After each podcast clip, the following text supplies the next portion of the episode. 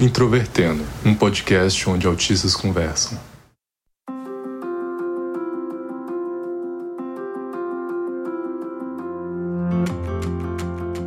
Um olá para você que escuta o podcast Introvertendo, que é o principal podcast sobre autismo do Brasil e que te provoca diferentes sensações. Meu nome é Tiago Abreu, sou jornalista, host deste podcast, diagnosticado com autismo em 2015 e eu conheço autistas que passam mal só de ver prédios mal construídos.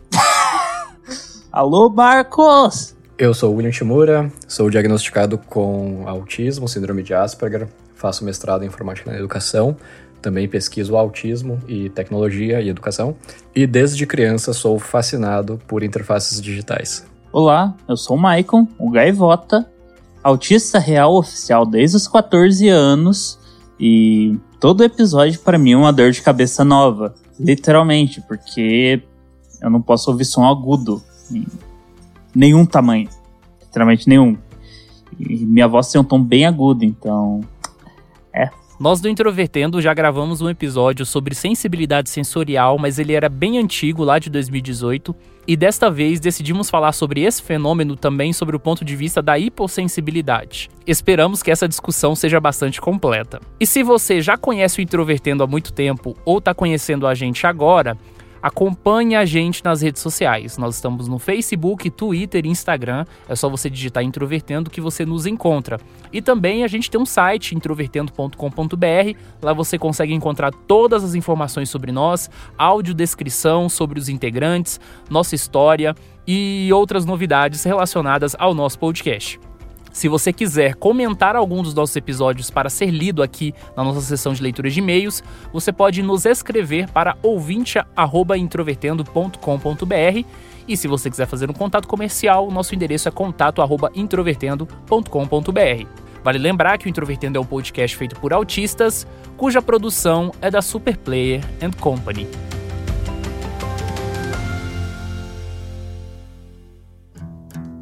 Quando nós falamos sobre autismo, a gente geralmente fala sob a perspectiva do DSM-5, né, que é um dos manuais mais atualizados que fornece as diretrizes, né, os critérios de diagnóstico e, por consequência, também as características que são esperadas entre todas as pessoas que são diagnosticadas com autismo. Dentre essas características, você vê principalmente dois domínios, né, que são atípicos ou, claro, prejudicados também dependendo de como você vai interpretar isso e, é claro, dependendo também da severidade de como o transtorno se manifesta no indivíduo em questão. O primeiro domínio de prejuízos tem a ver com a questão social, emocional, né, a questão de como a gente se comunica com as pessoas, entender relacionamento, ser recíproco, a questão de entender expressões faciais e tal.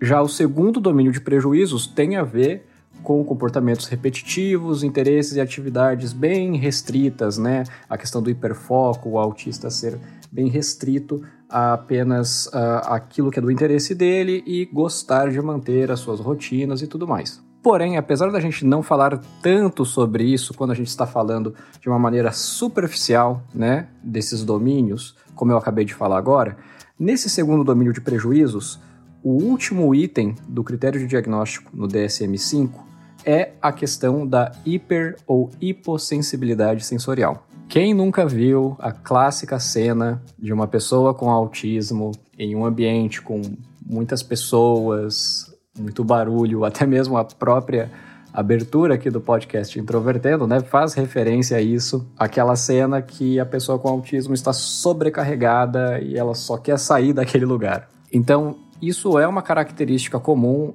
é sim uma dificuldade comum que as pessoas com autismo enfrentam, mas ela nem de perto se resume em apenas dizer que pessoas com autismo gostam de evitar lugares barulhentos ou muito movimentados. Na verdade, a questão sensorial envolve diversos aspectos, se você for pensar, né? como por exemplo dor, temperatura, sons específicos, como o Michael falou, texturas, cheiros, toques, enfim, diversos aspectos que isso pode ser manifestado de uma forma atípica entre as pessoas com autismo. Eu conheço vocês dois pessoalmente em contextos diferentes e uma coisa que eu percebo quando eu penso em hiper e hipossensibilidade é que vocês têm uma dificuldade de reconhecer, por exemplo, quando vocês estão com fome. Queria que vocês falassem um pouco sobre essas formas de manifestação de hipersensibilidade e hipossensibilidade? Isso eu vejo mais no sentido de mais relacionado à ansiedade, né? Porque eu entendi o ponto do Thiago, de eu não sentir fome. E realmente, nesses momentos, tá relacionado com a ansiedade nesse sentido de que é ela que determina isso. Mas quando eu tô em episódios ansiosos, literalmente, ou eu tô comendo por comer, ou eu tô fazendo a mesma coisa por horas seguidas sem perceber que eu tô às vezes mais, praticamente o dia inteiro sem comer, porque nesses momentos corta totalmente a minha percepção de fome. E ao mesmo tempo, quando eu vou comer, nesse episódio de ansiedade, eu não consigo ter a sensação de saciedade de novo. A ansiedade corta completamente.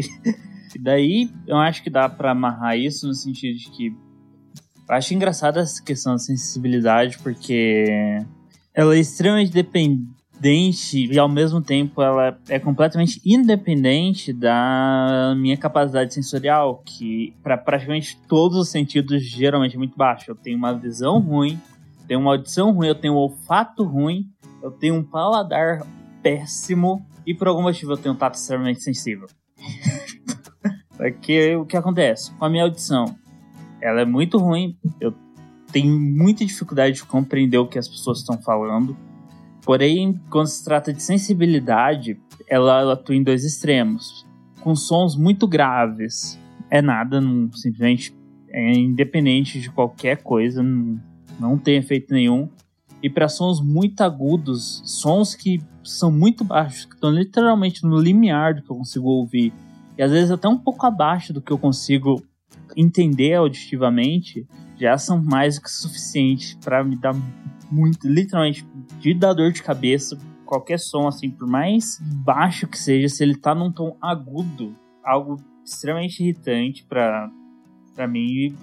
Eu não tô exagerando, é literalmente som baixinho, que nem o clique de um relógio. Se ele tiver pra um tom agudo, já é o bastante para dar dor de cabeça. Mesma coisa com o olfato. Meu olfato, para a maior parte dos cheiros, praticamente inexistente. Tanto é que eu tenho muita dificuldade simplesmente perceber se alguma coisa está cheirando ruim ou não. Porém, determinados cheiros relacionados às coisas apodrecendo, ou cheiros que tecnicamente seriam bons cheiros de perfume essas coisas, mas são cheiros. Eu realmente não sei descrever o porquê esses cheiros também dão. Minha reação é quase é, vai praticamente o contrário. Enquanto o resto eu não consigo perceber, nesses cheiros eu tenho uma reação que beira uma reação alérgica. De novo, minha visão é ruim. Eu tenho 2 graus de miopia não é muito, porém eu tenho uma dificuldade enorme para fixar, focar minha visão e desfocar ela. Às vezes simplesmente é difícil de ver no geral. Ah, eu tenho vários episódios em que eu tenho dificuldade de ver mesmo abaixo ou acima do meu grau, com óculos ou sem. É simplesmente tem hora que meus olhos falam: Não gostei dessa luz, foda-se, não vou funcionar. E por outro lado, eu tenho uma sensibilidade à luz natural que às vezes é simplesmente absurda. Às vezes um sol na manhã que tem um pouquinho de nuvem, eu não consigo deixar o olho aberto. Na questão tátil, completamente sensível. É, eu tenho sensibilidade a calor, eu tenho sensibilidade a frio. É mais problemático nas mãos, os dois sentidos. Calor eu ainda consigo lidar bem relacionado ao corpo inteiro, contanto que não seja calor úmido, porque daí por mais que eu não esteja sentindo calor, o meu corpo reage de forma extremamente exagerada. Eu, literalmente, se eu tô num lugar que tá fazendo perto de 40 graus e com uma umidade muito alta, eu vou ter que ficar trocando de camisa a cada duas, três horas, porque a camisa vai literalmente encharcar completamente. Apesar de que o ambiente para mim não esteja sendo extremamente agressivo, meu corpo reage de uma forma completamente diferente. Como eu falei, no geral, principalmente voltado ao tato da mão, é uma sensibilidade enorme. É... Minha mão, ela se machuca muito fácil também nesse sentido, então, por bastante tempo, até agora eu penso que provavelmente a sensibilidade está ligada talvez uma pele relativamente fina, mas como eu, ironicamente já falando, eu falei que não tem nada relacionado ao meu tato que não tem sensibilidade, não é diretamente ligado ao tato, mas eu tenho uma capacidade motora muito baixa. Então, essa sensibilidade acaba agravando demais isso, porque qualquer coisa, qualquer um machucado ou se está muito frio, qualquer coisa que afeta o meu tato vai acabar piorando minha coordenação motora junto com isso. É algo que me irrita bastante, às vezes, porque às vezes falar, nossa, amanhã eu vou pegar pra desenhar pra caramba e faz frio. Eu não vou desenhar mais, porque eu simplesmente não consigo ter coordenação motora suficiente, porque tá muito frio e a minha mão não responde o suficiente. Essa questão da fome, né? Realmente eu tenho muitas dificuldades em sentir fome, principalmente quando eu estou hiper focado em alguma atividade, né? Engajado, muito engajado em alguma atividade. E eu realmente acredito que possa sim ter a ver com o autismo, apesar de que não é um, um exemplo clássico que é listado ali, né? Entre as possibilidades do, do DSM. Porém, a gente sabe que os exemplos que o DSM lista realmente não são os únicos exemplos possíveis.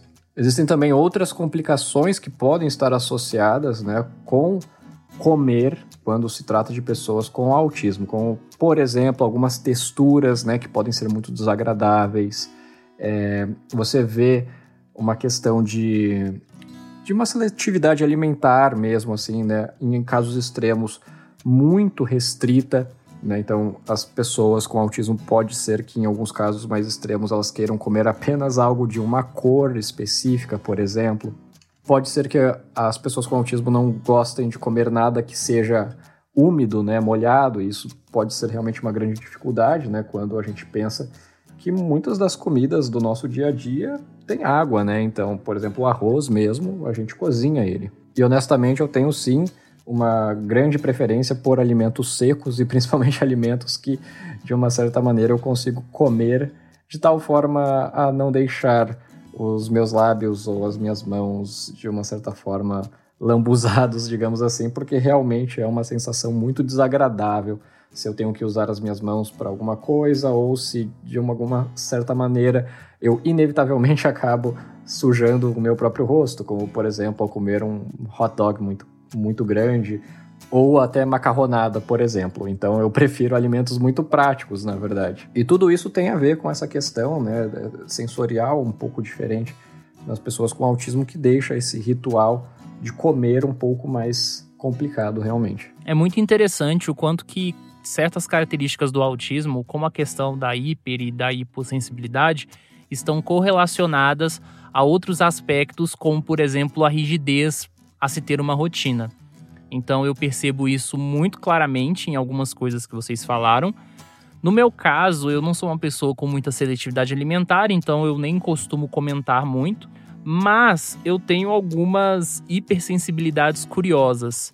A vida inteira eu sempre fui taxado no meu ambiente familiar como fraco e frouxo, porque eu tenho uma percepção de peso. Eu não sei explicar muito bem, mas me aparenta que eu tenho uma percepção de peso diferente das outras pessoas. Então minha mãe me chama de mole, de fraco, de frouxo, porque eu não consigo carregar peso muito bem. Parece que as coisas são sempre muito pesadas, que machucam eu sinto uma dor e um cansaço muito fácil e muito rápido quando eu engajo em qualquer tipo de atividade, de forma que às vezes eu pareço, sei lá, alguém com chagas, sabe? De fazer qualquer coisa e ficar muito, muito cansado. Ao mesmo tempo, eu tenho uma coordenação motora extremamente desajeitada, já falei isso aqui no podcast várias vezes. O Marcos às vezes até brinca, ele costuma dizer que eu deveria fazer fisioterapia e agora eu realmente preciso fazer porque eu tô com tendinite. E eu sempre tive essa relação bastante ruim. Tanto é que aqui em casa minha mãe não me chama nunca para fazer qualquer tipo de atividade física que precise de carregar coisas, só se ela estiver realmente precisando muito. E ela vê no meu, na minha expressão facial o desespero para mexer com qualquer coisa assim relacionada a peso. Minha coordenação motora é tão ruim que é muito frequente durante a semana eu bater a minha mão, os meus pés, minha perna machucando em quinas, em paredes ou de formas completamente absurdas. Por exemplo, eu tropeço numa calçada lisa, então eu realmente tenho tudo isso muito desalinhado. E eu tenho, ao mesmo tempo, algumas hipersensibilidades relacionadas à temperatura. Então eu fico pensando muito, né? A temperatura das cidades e dos lugares está aumentando com o processo do aquecimento global. E cada vez mais eu sinto que eu sofro muito em algumas estações do ano em que há seca muito significativa ou a temperatura sobe. Então eu tenho um problema com suor excessivo muito grande, tiro pelos da axila, pelos do corpo assim para impedir que tenham um mau cheiro, mas mesmo assim o suor é muito grande. Toda a gravação de episódio aqui do Introvertendo, eu sempre saio com a camisa pingando assim da cadeira Então, tenho esse problema com suor excessivo. E ao mesmo tempo que eu tenho essa percepção do calor muito alta, eu prezo por banhos quentes, mesmo morrendo de calor. Eu sinto um desconforto muito grande se eu for tomar um banho na água fria, mesmo que seja para, entre aspas, relaxamento. Quando eu fazia natação era muito complicado, porque eu tinha que entrar na piscina fazendo ali seus 10 graus às 7 horas da manhã. Então não era algo muito agradável. Ao mesmo tempo, aquilo que está ligado aos meus interesses, ao, aos meus hiperfocos, não me incomodam. Então eu seria, de certa forma, hipossensível. Então, por exemplo, se eu estiver numa festa, essa festa geralmente sempre tem músicas, eu sempre vou estar prestando atenção naquilo que está tocando e relacionar aquela música que está tocando com um certo gênero, com um certo artista, com uma certa discografia e com uma certa música, eu posso ficar horas numa festa extremamente barulhenta, com aquelas caixas de som enormes, com todo mundo sentindo aqueles graves e agudos extremamente altos, mas eu não vou me sentir incomodado. Eu vou perceber que aquele áudio está extremamente alto, mas pelo fato de eu ter hiperfoco em música, aquilo não me incomoda. No dia seguinte, obviamente, eu vou lidar com as consequências, vou sentir aquele barulho, né, que fica na, na no, no ouvido, mas não é algo que me faz sentir mal. Inclusive, um exemplo muito interessante que eu posso dar sobre essa hipossensibilidade a estímulos sonoros desagradáveis foi exatamente o Revolution Chicken 100, que a gente fez comemorativo do podcast. Quem fez a montagem fui eu, então eu fiz ali 26 canais de áudio extremamente barulhentos, extremamente desordenados, mas era um prazer para mim ouvir aquilo. Eu ouvi com fone de ouvido, eu ouvi com alto-falante do notebook, eu entrei dentro do carro e coloquei para tocar. Enquanto isso, a equipe do podcast, ninguém conseguiu ouvir até o final. Então, eu acho que é um exemplo bem típico do quanto algo extremamente disfuncional em certa medida, mas que é prazeroso para mim, que tem uma lógica toda dentro, não me causa essa sensibilidade em certa medida. Meu Deus. Especialmente para quem não, para os ouvintes que estão aí não entendem dessa parte de mais técnica, 26 canais de áudios é muita coisa. Principalmente quando eles são todos. Ou seja, não, não, eu não ficaria surpreso de um projeto, assim, das vezes você está editando um projeto que tem duas, três horas, e ele terminar com 26, bem mais que isso de criar os canais de áudio separado, mas 26 canais em paralelo, praticamente ao mesmo tempo, isso é muita coisa. E aí, relacionando essa questão pessoal, eu queria saber se vocês têm também isso, de ter uma hipossensibilidade diretamente relacionada a um hiperfoco que é tão estimulante ao ponto de alguma coisa que poderia te incomodar não incomoda. Acho que é extremamente pertinente esse seu exemplo, porque uma das formas da gente compreender melhor, na verdade, o que a gente geralmente chama de hipo ou hipersensibilidade no autismo, na verdade, eu falei dessa forma, né, porque realmente é a forma que a gente geralmente fala pela comunidade do autismo e que é a forma mais conhecida. Mas uma maneira mais precisa de se interpretar essa questão da sensibilidade não é como uma característica da pessoa, né? Não é a pessoa que é hipo ou hipersensível, mas sim interpretar e entender que aquela pessoa pode ter uma hipo ou hiperreatividade, na verdade. Ou seja, a forma que a pessoa reage a determinados estímulos que estão no ambiente dela ali pode ser desproporcional dependendo da situação. E essa forma de enxergar acaba sendo mais precisa, digamos assim, né, mais acurada, porque justamente acontecem os fenômenos como o Tiago acabou de citar, e eu acredito que isso aconteça em, entre diversos autistas. Eu já vi diversas situações nesse sentido e também já vivenciei sim. Inclusive, algo que me fez lembrar aqui é que, principalmente envolvendo jogos, por exemplo, né? Jogos que envolvem movimentar muito a câmera do personagem e olhar para todos os cantos rapidamente, né? Então são jogos assim de ação, como jogos de tiro, por exemplo, ou até jogos que você tem personagens que fazem acrobacias e etc. Então eu posso ficar hiper focado, posso ficar fascinado por jogos assim. E no momento que eu engajo em uma atividade como essa, né, como jogar um jogo desse tipo, principalmente se eu estiver frente a um monitor grande com um brilho intenso, é muito fácil para ficar com uma dor de cabeça absurda, com dor nos olhos, até mesmo ficar enjoado. E é claro, isso são sintomas comuns de alguém que vai ficar na frente de uma tela por muitas horas e jogando e se divertindo ali bem mais tempo do que o ideal. O ponto é, uma pessoa típica iria começar a sentir, né, que alguma coisa ali não está muito legal no organismo dela, os olhos começaram a doer, a cabeça começou a doer e provavelmente essa pessoa vai evitar um pouco né, no momento, na medida que ela vai sentindo essa dor. Agora, nesse contexto, para mim, o que acontece é que é, essa dor de cabeça, essa dor nos olhos é simplesmente ignorada. Essa intensidade da luz, eu fico hipo reativo a ela, ou seja, a minha reação a essa exposição longa e intensa, a essa luminosidade ali do monitor e a câmera girando e a tela uh, girando ali na minha frente, não me causa a, a reação esperada para quem seria típico, né? Que seria tipo alguém ficar uh, tonto ou com essa dor e evitar. Então eu já tive muitos problemas com isso ao longo da vida, nossa, muitos mesmo. E hoje em dia eu consigo me controlar, mesmo que os meus sensores não me avisam tanto, mas eu consigo me policiar, né, de tal maneira a não exceder o tempo quando eu estou jogando jogos desse tipo, porque senão realmente as consequências são bem ruins mesmo. Não chega a fazer um ano atrás, eu finalmente peguei as condições para começar a treinar tiro ao alvo com carabinar. E uma das coisas que me fez, assim, perder bastante tempo, assim, decidir, pera, que tipo de equipamento eu vou comprar, como, aonde eu vou executar isso, foi que... A questão, quando você vai partir pro tiro menos, você pega um equipamento desse, não para algo recreativo, algo mais técnico, que nem eu tô tentando treinar para tiro a 12 metros, ou seja, apesar de você estar trabalhando com equipamentos que usam a pressão de uma mola e ar comprimido, eles são relativamente barulhentos. Né?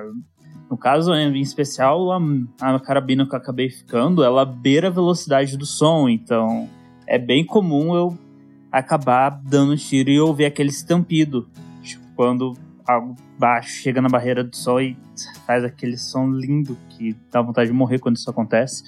Então, assim, eu fiquei bastante preocupado na hora de começar, porque por mais que seja algo que eu tinha bastante interesse, é questão, será que eu vou aguentar? No final, eu treinei nessa época também, acabei até tendo a oportunidade de treinar tiro com arma de fogo um pouco. Tive a oportunidade de testar, ouvir essa questão do barulho na prática e eu descobri que no final dos contos o barulho ia ser a menor dos meus problemas, salvo quando acontece essa questão de do projeto chegar na velocidade de som e dar um som extremamente agudo. A maior parte dos sons que eu ouço fazendo tiro ao alvo são sons graves e eu não tenho nenhum problema com sons graves perfeitos. O problema que eu descobri depois, e o motivo que ultimamente eu deixo minhas sessões de tiro mais intermitentes possíveis, é que apesar do som não ser um problema para mim, a minha carabina é mola. Ela usa uma mola para comprimir o ar. E quando eu digo uma mola, pensa a mola de uma suspensão de uma moto. Quando aquela mola vai com tudo para frente de uma vez, ela vibra muito. E apesar do som diretamente não me incomodar, eu descobri que a vibração que ela causa na hora que eu tô atirando, principalmente quando eu tô atirando sem apoio e a vibração vem toda no corpo, me incomoda demais a longo prazo e, novamente, vem a questão. Isso vira no final de uma sessão que você deu 200, 300, 500 mil tiros, uma semana seguinte inteira com dor de cabeça lascada. Eu acho que isso é bastante comum. Frequentemente eu lido com atividades ou coisas que no momento que eu estou muito engajado com elas, eu não consigo ter percepção, detalhe muito bem sobre tudo que eu estou fazendo.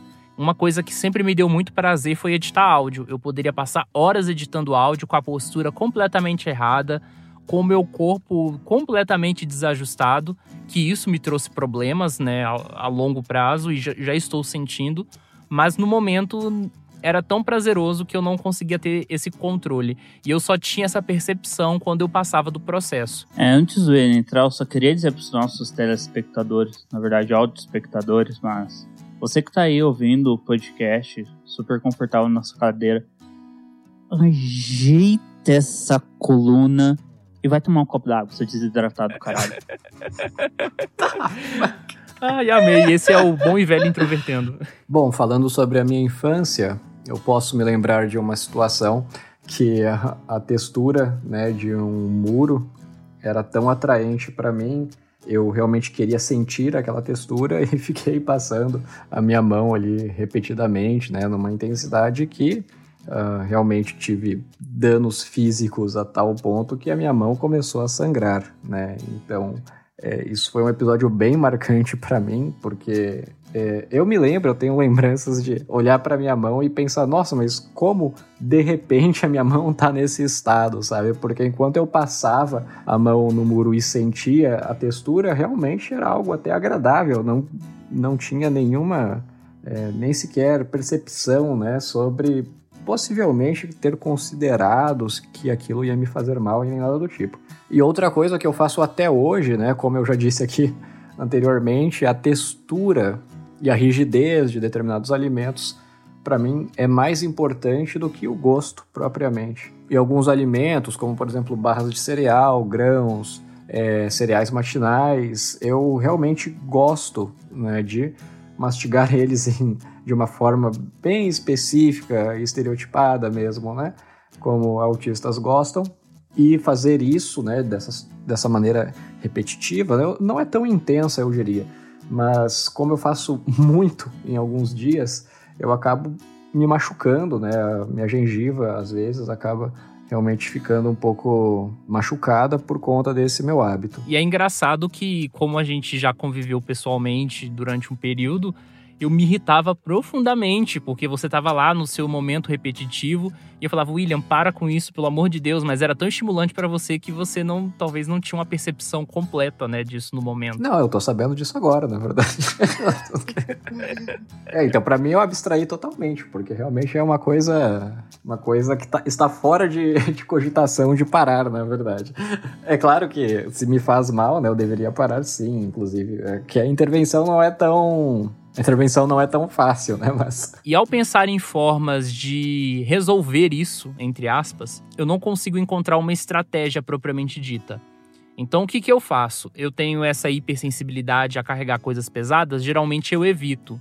Ou eu peço, às vezes, para amigos ou pessoas próximas lidarem com essas coisas. No caso da temperatura, eu tive que procurar uma dermatologista, porque eu queria identificar se essa se essa reação excessiva ao calor acima do normal em relação às outras pessoas era alguma questão hormonal. Eu até fiz exames e tudo soou normalmente. Eu comecei a usar mais regatas, comecei a usar ventilador com mais frequência.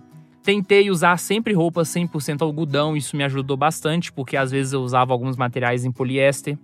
Eu tenho tentado tomar banhos menos quentes, de forma que isso não faça mal ao meu corpo. E com relação à minha coordenação motora, eu estou pretendendo isso depois da pandemia, fazer alguma atividade física que me ajude nisso, como natação, por exemplo. Então não existe uma receita no meu caso, mas eu tenho sempre pensado em estratégias ou serviços que eu posso procurar para melhorar minha qualidade de vida. Bom, quando a gente fala sobre estratégias para lidar, o primeiro passo sempre para a gente pensar em como melhor intervir é entender qual é o objetivo, né? O que, que mantém aquele comportamento, ou seja, o porquê a gente faz o que a gente faz. No caso das estereotipias, do fascínio por telas, né, a questão, por exemplo, de escovar os dentes de uma forma repetitiva, estereotipada, por exemplo, por causa daquela sensação boa da, da escova entre os meus dentes, que é algo que eu faço também, é, é muito fácil de identificar, pelo menos na minha perspectiva, né? De que eu faço isso porque é prazeroso, isso me dá prazer. E aí eu continuo repetindo isso. E dependendo de qual estereotipia, né, dependendo de qual é, comportamento a gente está falando, é, a gente pode sim pensar em estratégias para se lidar, né, é, desde, por exemplo, no caso das telas digitais, uma das formas que eu aprendi para lidar com isso é aumentando o brilho da tela, porém usando óculos de sol enquanto eu jogo. E isso tem dado muito certo, na verdade. Por outro lado, outros hábitos e outros comportamentos que também são mantidos por conta dessas questões sensoriais podem ser um pouco mais difíceis, como por exemplo essa questão da dor, né? É, se os meus sensores de dor não são tão acurados, eu às vezes posso me submeter a situações até mesmo de risco, né? Ou a, é, me engajar em alguma atividade que está me machucando sem notar e quando eu notei eu já me machuquei. Para casos assim, às vezes a gente pode pensar em formas que a gente consegue melhorar o nosso automonitoramento. Então, por exemplo, pensando também na questão da fome, né? Eu poderia programar alarmes e também organizar a minha rotina de tal forma que as refeições do dia, né, pelo menos as refeições mais importantes, sejam cumpridas necessariamente. Apesar de que todas as estratégias que a gente está falando aqui não necessariamente está tratando o problema em si, né? Ou seja, no sentido é, dos sensores se comportarem, captarem os estímulos de uma forma um pouco diferente. Nesse sentido, existe uma prática que recentemente foi considerada como uma prática baseada em evidência, que é a integração sensorial de aires. E além disso, profissionais como, por exemplo, terapeutas ocupacionais, mas não exclusivamente, porém, esses são os melhores profissionais dedicados a trabalhar essas questões sensoriais. E não somente entre as pessoas com autismo, na verdade, mas também pessoas com a condição que geralmente a gente chama de transtorno do processamento sensorial. Apesar de que ele não é um transtorno que tenha um código no CID ou no DSM, como no caso do autismo, porém é realmente uma condição, né, uma, algo que a gente vê que sim está presente com mais intensidade, né, essas dificuldades, esses desafios por conta desses sensores atípicos, eles podem sim se manifestar de formas mais severas em pessoas com ou até mesmo sem autismo ou qualquer outra, outro transtorno associado. Então, no meu entendimento, a forma que a gente pode lidar com essas questões sensoriais é tanto pensando em estratégias de como a gente organizar o ambiente e também pensando em atividades que de certa forma faz com que o nosso organismo talvez calibre melhor esses sensores. Eu não tenho certeza por qual é o referencial teórico por trás né, da, dessa prática da integração sensorial, mas imagino eu que deve ser mais ou menos nesse sentido. Bem, na minha questão, o meu maior problema é quanto às coisas que eu não posso evitar. Eu vivo num ambiente que é extremamente ruidoso a maior parte do tempo o lugar que eu vivo também tem variações de temperatura muito grandes e a maior parte do tempo o clima aqui é frio. Essas coisas que eu não posso evitar, então eu meio que na minha situação lidar com isso foi mais uma questão de realmente não evitar nem amenizar, porque são coisas que eu não posso fazer, mas literalmente lidar. Aprender a suportar barulho mais, aprender a como que eu posso lidar quando temperatura baixa muito ou quanto o meu corpo não reage bem quando está muito quente. E principalmente o meu maior problema não é tanto lidar com esses problemas sim, suportar eles em si, mas suportar a ansiedade que vem junto com eles. Então, no final das contas, o meu a minha maior forma de lidar com isso é literalmente aprender a lidar com a ansiedade, aprender a controlar essas coisas para evitar de entrar em crises ansiosas e depois que isso acontece, depois que você tá no nível de ansiedade muito alto, só vai buraco abaixo. Então, esse é mais meu ponto. Como eu não tenho como fugir das coisas, como eu não tenho mitigar muitas dessas coisas, aprender a lidar e aprender a suportar foi a minha saída. E você, tem histórias de hipersensibilidade e hipossensibilidade? Escreva para ouvinte.introvertendo.com.br, conte a sua história que nós leremos aqui no podcast. Um abraço para você.